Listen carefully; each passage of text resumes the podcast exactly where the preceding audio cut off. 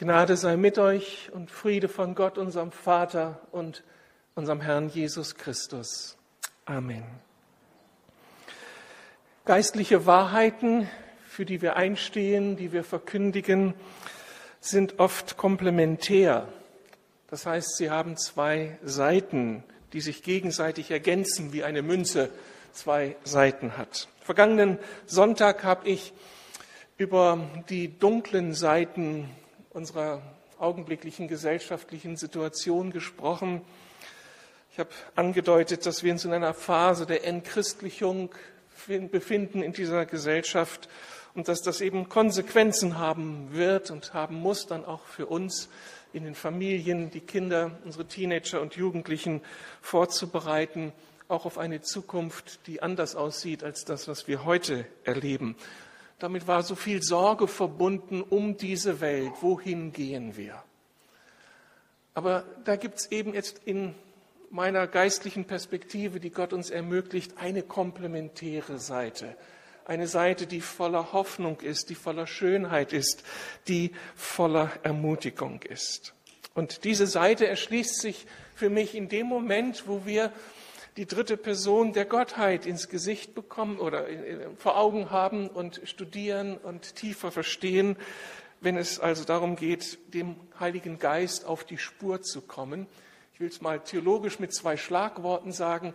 Es geht darum, dass wir nicht nur den Heiligen Geist als den Erlösergeist verstehen und wahrnehmen, sondern auch als den Schöpfergeist kennenlernen.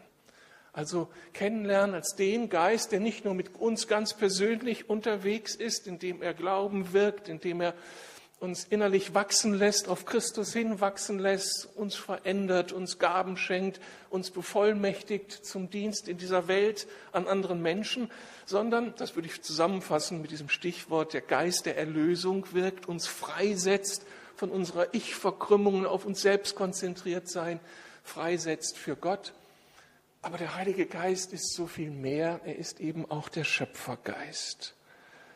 Und das haben wir so schnell nicht vor Augen. Er ist der Geist Gottes, der in dieser Welt wirkt. Nicht nur im Einzelnen, sondern der diese Welt vor Augen hat. Und dem möchte ich so ein bisschen nachdenken mit euch, weil das so ein ganz, ganz wichtiger Aspekt unseres christlichen Glaubens ist, der uns bewahren kann davor, in manche problematische Engführung hineinzukommen, wie es in der Kirchengeschichte auch immer wieder geschehen ist. Darum so meine erste Überschrift. Entdecke den Geist Gottes in der Schöpfung, in der Natur, die Gott geschaffen hat. Gleich der zweite Vers der Bibel setzt uns hier auf die Spur. Da heißt es 1. Mose 1, 1, im Anfang schuf Gott die Himmel und die Erde, und die Erde war wüst und leer, und Finsternis war über der Tiefe, und der Geist Gottes schwebte über den Wassern. Der Geist Gottes schwebte über dem Chaos, das dann von Gott angesprochen wurde und sich weiterentwickelte hin zu dem, was wir heute eben Erde nennen, den Kosmos nennen, all das, was geschaffene Welt Gottes ist. Und da war der Heilige Geist irgendwie schon beteiligt. Wir wissen, dass das nicht nur das Ergebnis des Schöpferhandelns Gottes war, sondern ein Kolosserbrief berichtet, dass Jesus mit involviert war in der Schöpfung. Und hier nun auch der Hinweis, dass der Heilige Geist dabei war wie das zu verstehen ist. Der Heilige Geist schwebte über den Wassern. Das hebräische Verb an dieser Stelle könnte auch übersetzt werden. Er brütete über den Wassern. Ein, ein schillernder Begriff. Da kommt so die Assoziation des Adlers auf, der über den, äh, in der Luft schwebt, über seiner Brut schwebt, sie beschützt und versorgt. Wie das zu verstehen ist, können wir nicht sagen. Aber es ist so interessant, dass die Bibel das ausdrücklich betont. Der Heilige Geist war am Anfang schon dabei. Und er hat nicht nur den, das Individuum, den Einzelnen im Blick gehabt, sondern irgendwie mit der ganzen Schöpfung zu tun gehabt, dass da werde, was geworden ist. Andere Texte in der Bibel deuten an, dass der Geist Gottes die ganze Schöpfung durchhaucht und überall da beteiligt ist, wo Leben entsteht. Da heißt es in Hiob 33, Vers 4, denn der Geist Gottes hat mich erschaffen. Der Atem des Allmächtigen gibt mir Leben. Ich lebe, weil er es will, weil er etwas zu tun bekommen hat mit meinem Leben, weil er in dieser Welt der Schöpfergeist ist. Psalm 104, Vers 30. Wenn du deinen Geist schickst, wird neues Leben geboren und du erneuerst die Erde. Und das wird dann ergänzt oder bestätigt durch einen Vers aus dem apokryphen Buch der Weisheit, Kapitel 1, Vers 7. Der Geist des Herrn erfüllt den Erdkreis und er, der alles zusammenhält, kennt jeden Laut. Also das haben wir als Entdeckungsreise vor uns, den Heiligen Geist in seiner Weite, in seiner Schönheit, in seiner Majestät und Kraft in dieser Welt zu entdecken, den Geist, der von Gott gekommen ist. Jede Pflanze, jedes Tier, jedes Staubkorn ist nicht denkbar ohne den Geist Gottes. Die Schöpfung ist ein Akt des Dreieinen Gottes. Und so finden wir eben auch den Heiligen Geist in dieser seiner Schöpfung. Er ist die lebensspendende und lebenserhaltende Kraft in dieser Welt. Wenn du heute Morgen aufgewacht bist und die Sonne äh, wahrgenommen hast, die irgendwie hineinlugt in dein Schlafzimmer und du das Vögelgezwitscher gehört hast, dann haben wir davon eine Ahnung bekommen, dass dahinter diese erhaltende, schöpferische Kraft des Heiligen Geistes steckt, der dieser Welt Leben einhaucht und diese Welt am Leben erhält. Gott hat eben noch nicht sein Leben abgezogen, indem er den Heiligen Geist abgezogen hat, sondern ist dieser Welt zugewandt. Wenn wir uns von dieser biblischen Wahrheit überzeugen lassen, dann hat das interessante Konsequenzen für uns, für unser Denken, für unser Leben, für unser Verhalten, für die Art und Weise, wie wir diese Welt wahrnehmen. Ich denke, wenn das wahr ist, dass der Heilige Geist in der Schöpfung präsent ist, wenn er diese erhaltende, lebenspendende Kraft ist, dann können wir uns aufmachen und der Schöpfung Gottes mit einer neuen, besonderen Neugierde begegnen. Ich predige das so bewusst am Anfang der Urlaubszeit, wenn wir uns eben aufmachen und diese große Entdeckungsreise beginnt in den Bergen, am Meer oder wo sonst auch immer. Es könnte eine Entdeckungsreise sein, die uns nicht nur staunen lässt über die Schönheit und Kreativität von Flora und Fauna, sondern dass wir anfangen anzubeten, dass das das Werk unseres Gottes ist und dass sein Leben dahinter verborgen ist und dass er es für uns erhält. Dass diese Formen und Farben sind nur der Vordergrund. Nicht das ist letztlich das Bestaunenswerte, sondern dass dahinter Gottes Geist, der lebenspendende Geist ist. Und das kann uns dann zu einer vertieften Ehrfurcht und Gottesbegegnung führen und uns zu Anbetern machen. Und das ist ein wichtiger Punkt, den ich euch bewusst machen möchte, weil wir als Kirche durch ganz bestimmte philosophische Strömungen, ich nenne nur mal so als Stichwort Platonismus, falsch gepolt sind und falsche Akzente zugelassen haben im Ausleben unserer Glaubensüberzeugungen. Wenn wir das wahrnehmen, dass Gottes Geist in dieser Schöpfung zu finden ist, wie wir vorher wahrgenommen haben, dass Christus mit seinem Kommen ein ganzes Jahr zu dieser Erde gefunden hat, dann wird deutlich, dass das Reale und Gute und Vollkommene und Heilige nicht nur zu finden ist, wenn Menschen zusammenkommen, um Gottesdienst zu feiern. Dass Gott nicht nur da zu finden ist, wenn wir gemeinsam über der Bibel sitzen und lesen oder meditieren vor Gott und Erleuchtung vom Heiligen Geist für uns persönlich erbitten, sondern in der Begegnung mit Gott, auch in seiner Schöpfung, erleben wir etwas von dem Heiligen, das Gott ausmacht. Diese Natur, die Schöpfung Gottes, ist wunderbar gemacht und wird von Gottes Geist am Leben erhalten. Das macht uns zu Anbetern. Daraus kann Gottesdienst erwachsen. Heiner Rust in seinem Buch Geist Gottes, Quelle des Lebens, schreibt zu Recht, alles Natürliche wird für den vom Geist Gottes erfüllten Menschen heilig, sprich Gott zugehörig. Das, was Gott geschaffen hat, gehört zu ihm, ist von ihm geadelt, ist von ihm gut gemacht und für uns bereitgestellt. Und dem darf ich begegnen, darüber darf ich mich freuen. Also, wenn du gestern Abend in der Waldbühne gesessen hast bei einem herrlichen Sonnenuntergang und Beethovens Neunte meisterhaft interpretiert von den Berliner Philharmonikern und unter Simon Rattle und dem Rundfunkchor Berlin, wenn du das erlebt hast und dann so ein Schauer nach dem anderen über deinen Rücken ging, dann ist das auch eine Begegnung mit dem wunderbaren Geist Gottes, der all das gemöglich gemacht hat und erhält diesen herrlichen Sonnenuntergang, die Natur, das Zwitschern der Vögel und diese unglaubliche Musik, die uns den Atem stockt. Also ich fange dann an anzubeten.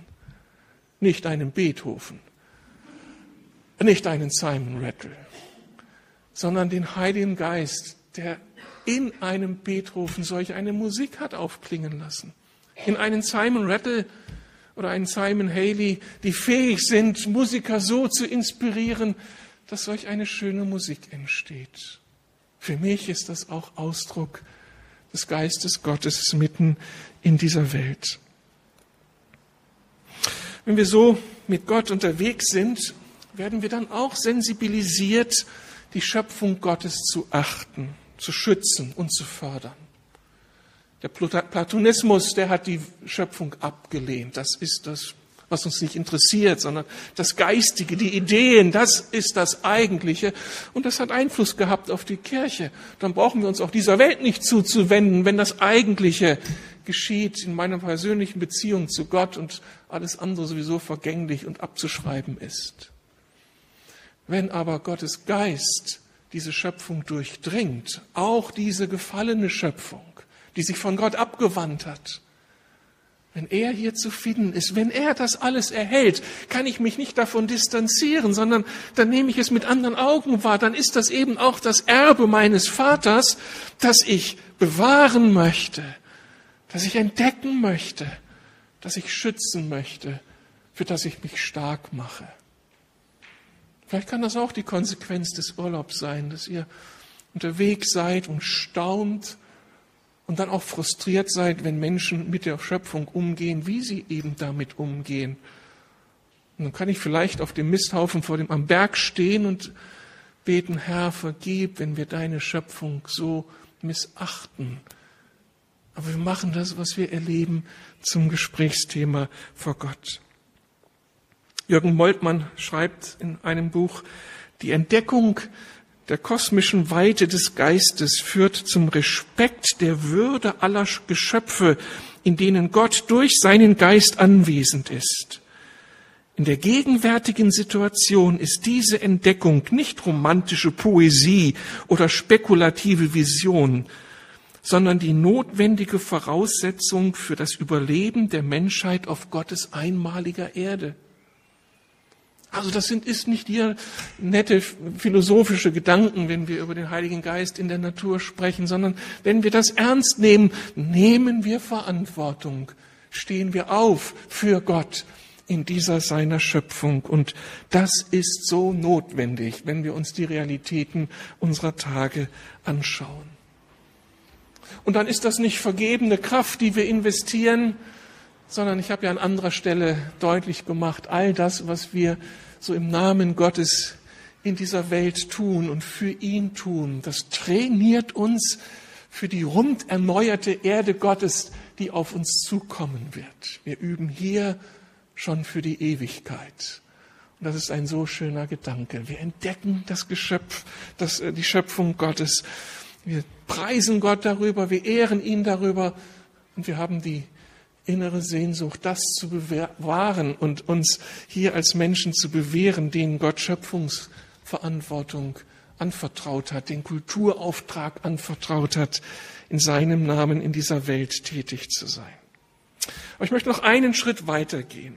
Meine zweite Überschrift heißt, entdecke den Geist Gottes in Menschen, die keine Christen sind. Entdecke den Geist Gottes auch in Menschen, die keine Christen sind. Vielleicht eine Überraschung für uns, solch ein Gedanke. Im Alten Testament wird uns von dem Perserkönig Kyros erzählt, der, obwohl er keine Ahnung hatte vom Gott Abrahams, Isaak und Jakobs, nicht Teil des Volkes Gottes war, auch nicht sich entschieden hatte, irgendwie dazugehören zu wollen, sondern er war ganz Teil seiner Kultur und auch seiner Religion, aber er wird doch zum Werkzeug in der Hand Gottes. Der Heilige Geist salbt ihn, benutzt ihn, dass er zu einem Werkzeug wird, das Gott zuspielt. In der Gestalt, dass er eben der König war, der Israel aus dem Exil nach Hause verhalf. Israel war durch Nebukadnezar erobert worden. Die Israeliten waren nach Babylon entführt worden, lebten dort Jahrzehnte im Exil, hatten keine Chancen aus sich selbst heraus irgendwie sich zu befreien und wieder heimkehren zu können. Aber dann kommt die große Wende. Die Babylonier werden von den Persern besiegt. Kyros ist jetzt der Mann, der sagt, wo es lang geht und er beutet nicht dieses Volk im Exil aus für seine Zwecke, sondern irgendwie öffnet sich seinem Herz und er gibt Kommando, dieses Volk in die Freiheit zu entlassen. Und Jesaja, Kapitel 45, er deutet dieses Geschehen. Er sieht hinter den Vorgang, Vorhang und macht deutlich, dass Jesaja hier zum Werkzeug Gottes war, dass hier der Heilige Geist Überzeugungsarbeit geleistet hat, um diesen Mann für seine Ziele einzusetzen. Und damit eröffnet uns Jesaja einen weiteren Einblick in die Realitäten dieser Welt. Der Geist Gottes wirkt eben nicht nur in Menschen, die Christen geworden sind, sondern es wirkt auch in Menschen, die ihn noch überhaupt nicht kennen. Wenn heute Erwachsene zum Glauben an Jesus kommen, entdecken sie rückblickend oft, dass Gott ja bereits viel früher in ihrem Leben präsent war und gewirkt hat und manches zugelassen hat, von dem sie, dass sie gar nicht richtig deuten konnten. Wir haben gerade das Beispiel gehört, da ist die Oma, die betet, dann kommt der nächste Schritt, irgendwas entsteht und Schritt für Schritt öffnen sich Menschen dem lebendigen Gott. Ich habe mit vielen Menschen gesprochen, die das nicht so verstehen konnten. Und ich habe ihnen dann versucht, ein Verstehensmuster zu geben und habe von der vorlaufenden Gnade Gottes erzählt. Lange bevor ein Mensch Jesus begegnet, ist Gott in seinem Leben schon am Werk, ist der Heilige Geist schon in ihm tätig. Gnade Gottes wird nicht erst dann erfahrbar, wenn dann einem die Augen geöffnet werden für die Realität des Christus am Kreuz, sondern weit vorher kann Gott schon im Heiligen Geist Dinge vorbereiten, Erkenntnissplitter schenken und Menschen sind somit auf dem Wege, Gott zu entdecken. Und ich bin so froh über diese Wahrheit. Und ohne diese Wahrheit sähe es sicher ganz anders in dieser Welt aus. Wie gut, dass der Heilige Geist die Werte Gottes auch in Menschen implementiert, die Jesus Christus gar nicht kennen, die Gott gar nicht anbeten. Aber sie sind ein stabilisierender Faktor dieser Welt und ohne sie gäbe es nur Chaos. So gebraucht der Heilige Geist Menschen zum Wohle anderer Menschen, zum Wohle ganzer Städte, ganzer Landschaften, Länder, ganzer Kontinente. Er hat in der Politik, in der Wirtschaft, in der Medizin, in der Kultur seine Hand im Spiel und inspiriert Menschen und gebraucht Menschen. Es kann uns demütig machen und es kann uns entlasten, wie gut, dass Gottes Geist in dieser Welt unterwegs ist. Wie gut, dass ich bitten darf, Gott, dass er den Chefarzt benutzt oder den operierenden Arzt benutzt in der Operation. Gottes Geist ist in den Menschen unterwegs. Und das lässt mich hoffen. Und noch einen Schritt weiter.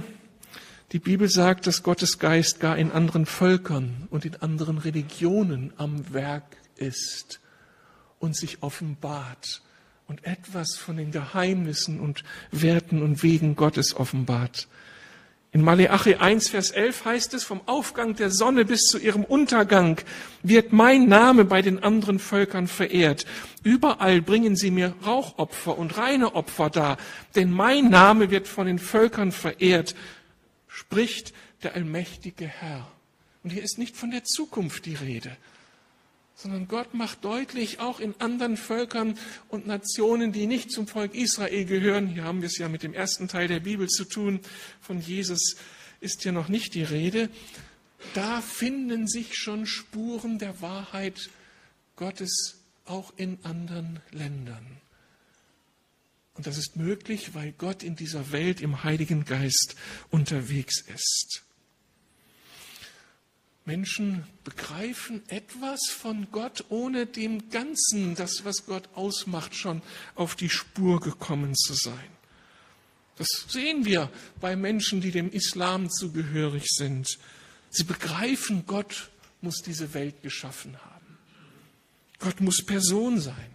Gott mischt sich in diese Welt ein. Wir sind hier nicht einfach Gott verlassen. Das ist eine Ahnung der Wahrheit, die wir in Gott dann gefunden haben. Was sie nicht wissen, ist, wer Jesus ist.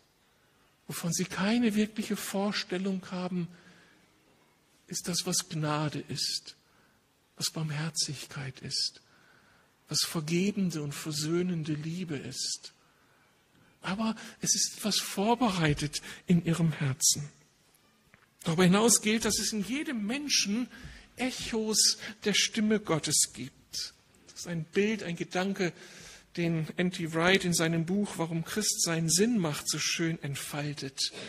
Er macht deutlich, dass in jedem Menschen so Echos zu finden sind, die Echos der Stimme Gottes sind. Da bricht etwas auf, da lebt etwas in ihnen, was noch nicht voll entfaltete Wahrheit ist, aber solch ein Echo der eigentlichen Stimme. Und die eigentliche Stimme ist die Stimme Gottes, ist die Stimme des Heiligen Geistes und er wirkt in diesen Menschen so einen ersten Ansatz.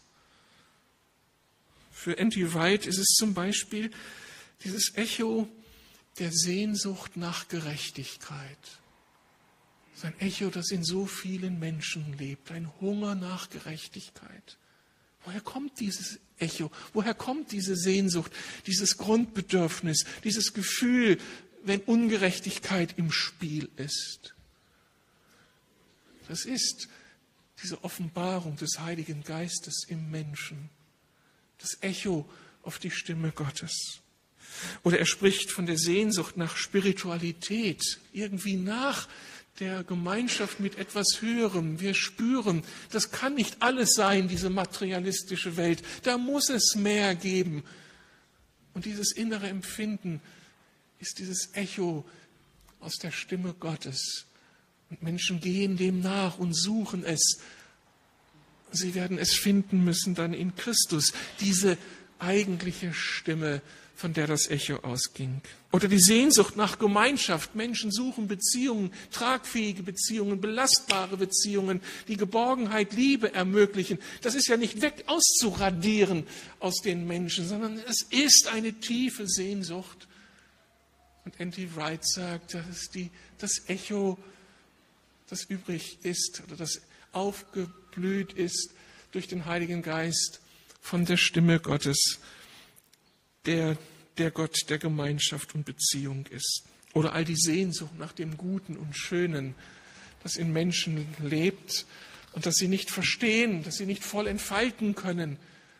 Aber es ist eine Spur, die der Heilige Geist als der Schöpfergeist in uns aufklingen lässt, in uns bewahrt.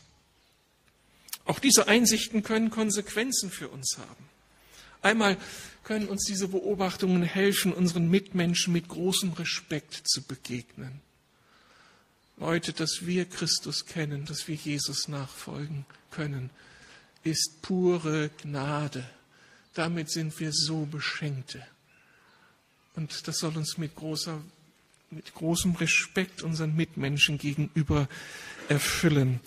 Und wir sollen das eben im Hinterkopf haben, dass ihr Leben auch ein Geschenk des Heiligen Geistes ist und dass er in ihrem Leben am Werk ist, dass er ihnen den Lebensodem gibt, dass er um ihre Aufmerksamkeit wirbt und dass er mehr oder weniger ihre Aufmerksamkeit hat. Und das weiß ich nicht, aber das gilt es vielleicht herauszufinden. Wo wirkt der Heilige Geist gerade im Leben meiner Nachbarn oder Arbeitskollegen?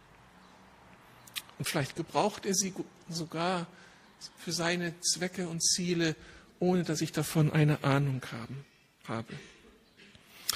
Lasst uns auch Augen und Ohren offen halten für Männer und Frauen des Friedens, für die Männer und Frauen der Gerechtigkeit, der Versöhnung, die in unserer Stadt leben und die mit ihrem Beitrag, auch wenn sie mit Gott überhaupt nichts am Hut haben, aber doch zu Säulen in der Gesellschaft werden, die Gutes bewirken. Davor möchte ich heiligen Respekt haben und dankbar sein und diese Menschen als Werkzeuge Gottes achten und sie segnen und für sie beten.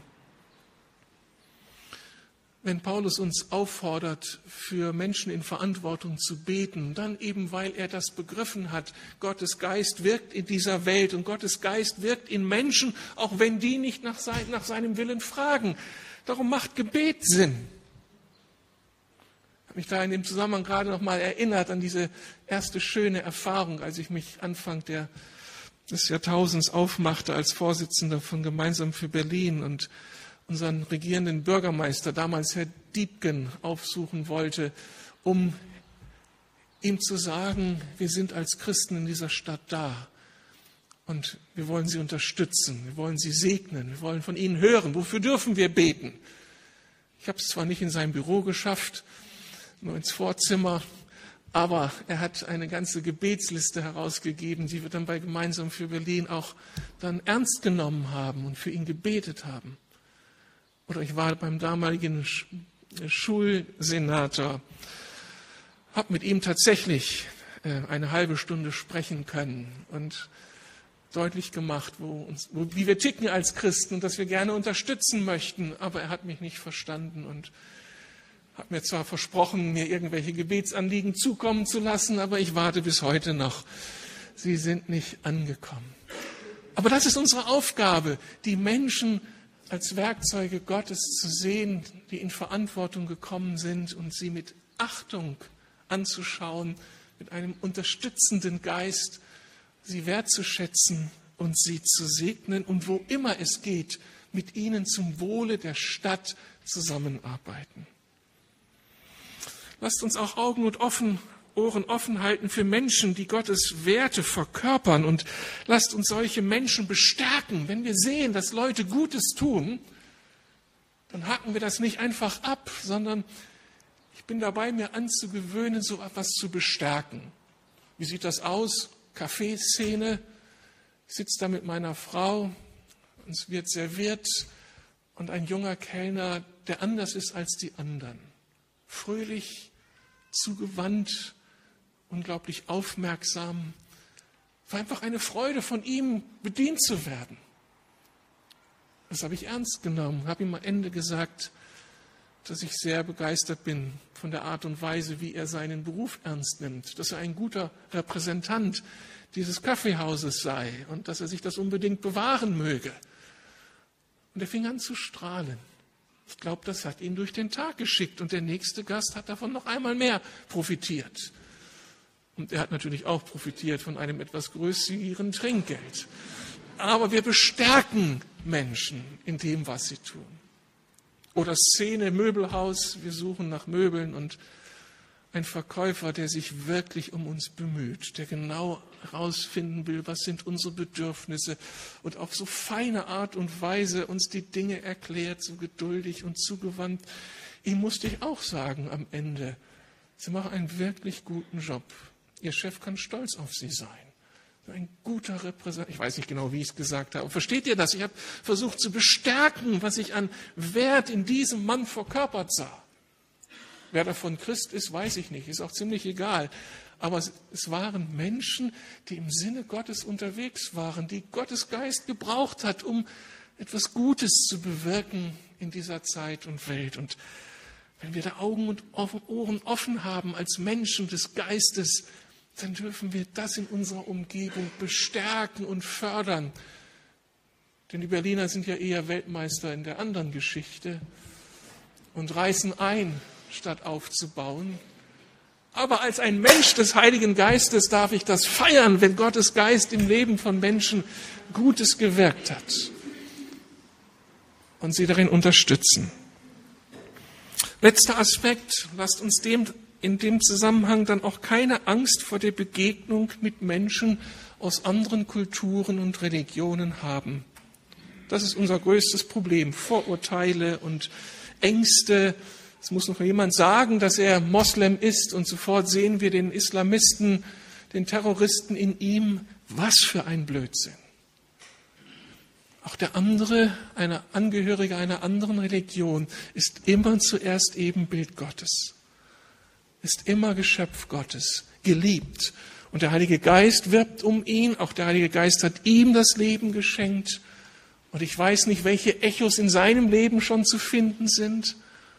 Und dann ist es meine Aufgabe, diese Echos zu erkennen, sie anzusprechen und ihm vielleicht zu helfen, dass er noch mehr erkennt von der Stimme, die da bereits laut geworden ist in seinem Inneren.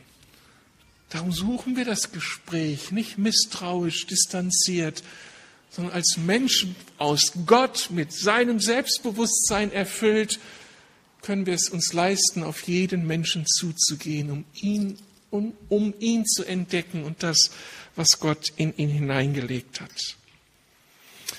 Das alles könnte bedrohlich werden und ich habe vielleicht noch manche Frage dazu. Und darum ist vielleicht der letzte Aspekt noch so wichtig anzufügen. Entdecke in all diesen Begegnungen neu den unvergleichlichen Reichtum der Offenbarung, die wir durch Jesus Christus erleben durften.